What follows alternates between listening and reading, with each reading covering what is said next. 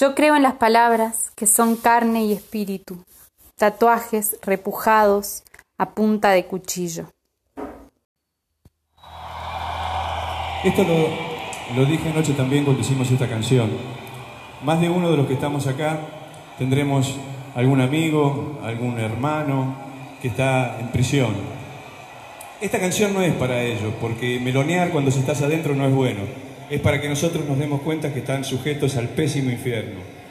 Es una canción nada más recordatoria de una masacre que hubo.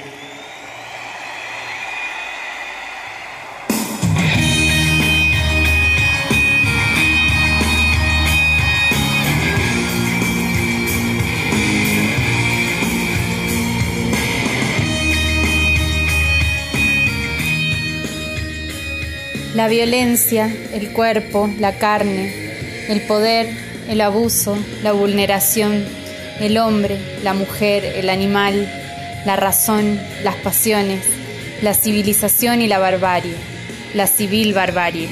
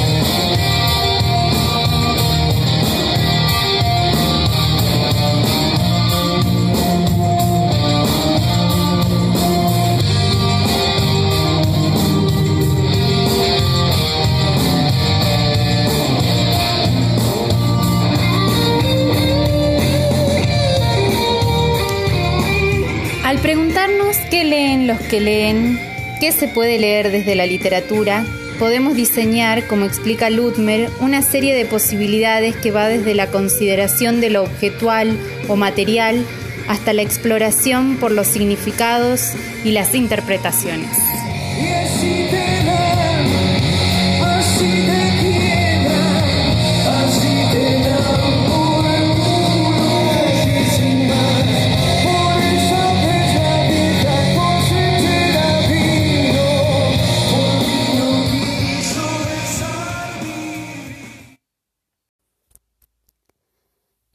Ocasión nos interesa rastrear una línea de sentidos posibles que parten de una lectura interpretativa de aquel texto emblemático para la cultura o para cierto recorrido cultural de la Argentina, El Matadero.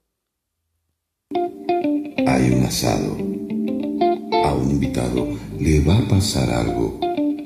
¿Qué es lo que le va a pasar? ¿Marucha? ¿Querés? Ah, perdón, no, un poquito de saladita yo quería. Está bien, ¿eh? ¿No querés, Carlos? No, no, no. No, no, sí, lo importante es. No, bueno, es estar con ustedes. Un poquito de saladita, agua mineral, no, sanito, sanito. ¿Y ¿Está bien la ensalada? Sí, está buenísima, está buenísima. Después tráigame más, ¿eh? Lo que yo necesito. Qué bueno. Siempre fuiste medio hippie vos, ¿eh? Sí, bueno, puede ser. ¿Querés vino? No, no, no, no, tengo agua, no, no, gracias. Gracias. ¿Más ensalada tenés? Sí, sí, acá tenés. Acá, acá. Está bien.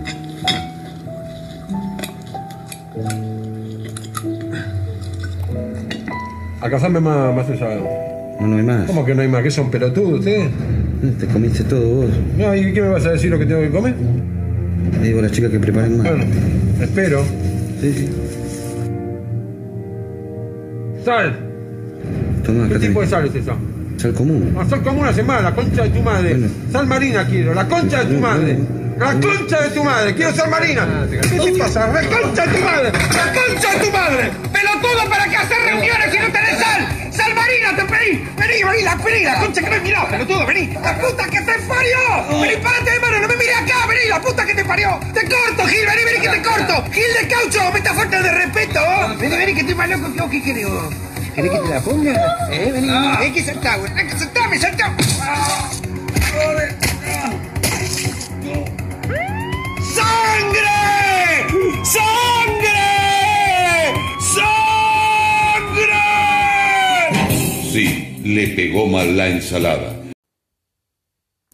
Parándonos en la posición de lectores en búsqueda de recorridos identitarios por los textos que nos rodean, resulta interesante descubrir cómo el código de la violencia física inaugural de nuestra cultura nacional se conjuga con un modo de violencia simbólica que se fue adaptando, modelando, redefiniendo en cada contexto de nuestra vida social, histórica y humana.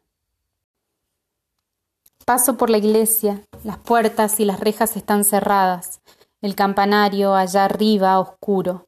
En las paredes laterales hay grafitis con nombres de las patotas, guachos, escorpiones, leones y símbolos que los representan.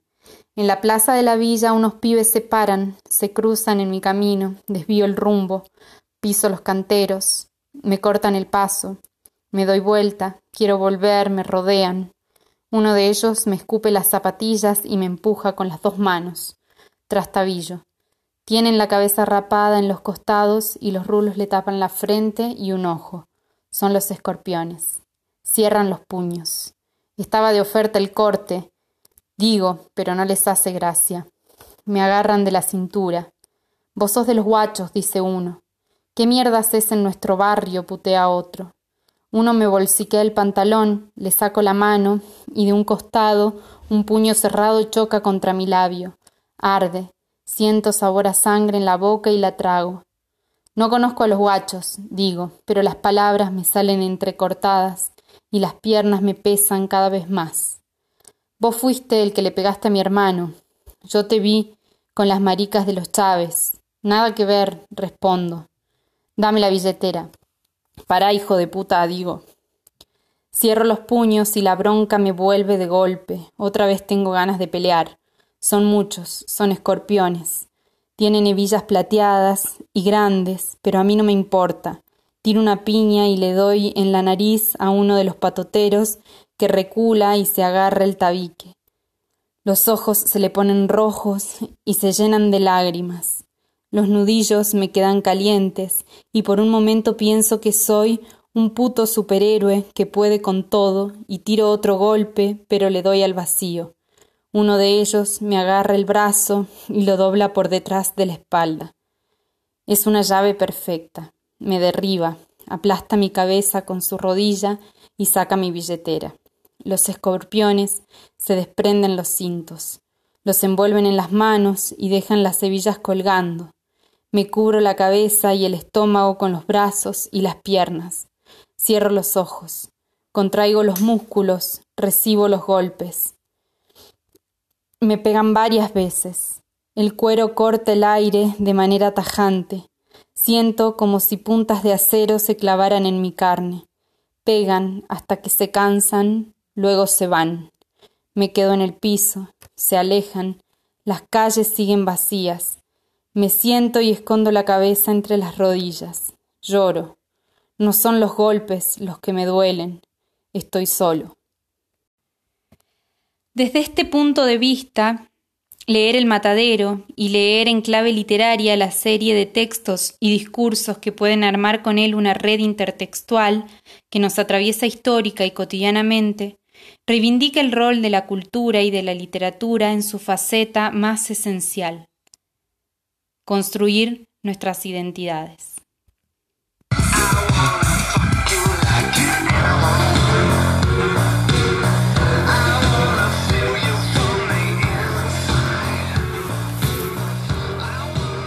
En cambio, tenía al cabo Churata que miraba su taza y revolvía su interior con una cucharita. Sabe, padre, mi vida es una cagada. Perdone por la palabra. A ella la amo, pero no la puedo ver. Ahora me tengo que ir lejos, bien lejos. No puedo volver para allá. ¿Y de qué se anda escapando, si se puede saber? A eso voy, padre. La historia es medio larga. Así son algunas historietas. No hay vuelta que darle. Bueno, la cosa es que yo era chico, ¿sabe? Mi tata era minero y trosco, como le dicen. A mi mamá ni la he conocido. Mi tata me decía que ella estaba en otro lugar, que no podía vivir con nosotros, que nos teníamos que cuidar entre los dos.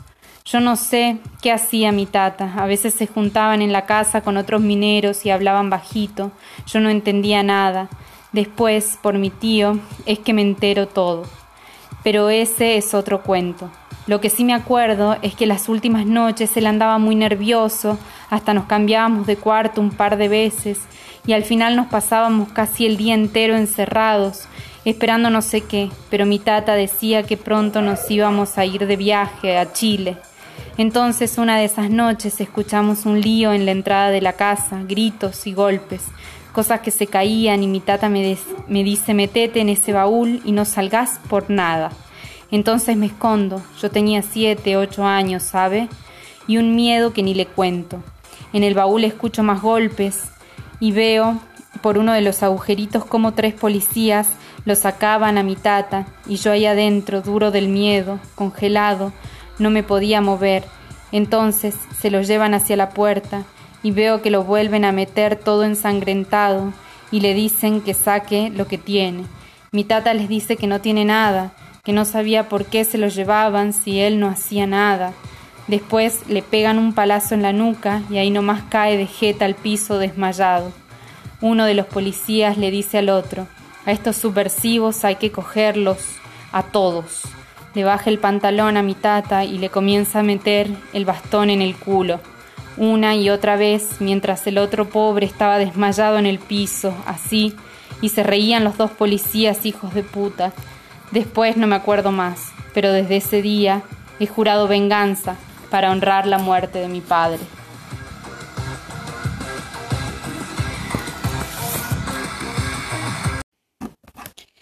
Los distintos modos en que la crítica ha leído el matadero fueron retomados incesantemente por distintos textos para pensarnos en relación a la violencia humana en sus versiones más salvajes, incluso dentro del mundo moderno tan ligado en sus representaciones más artificiales a la civilización.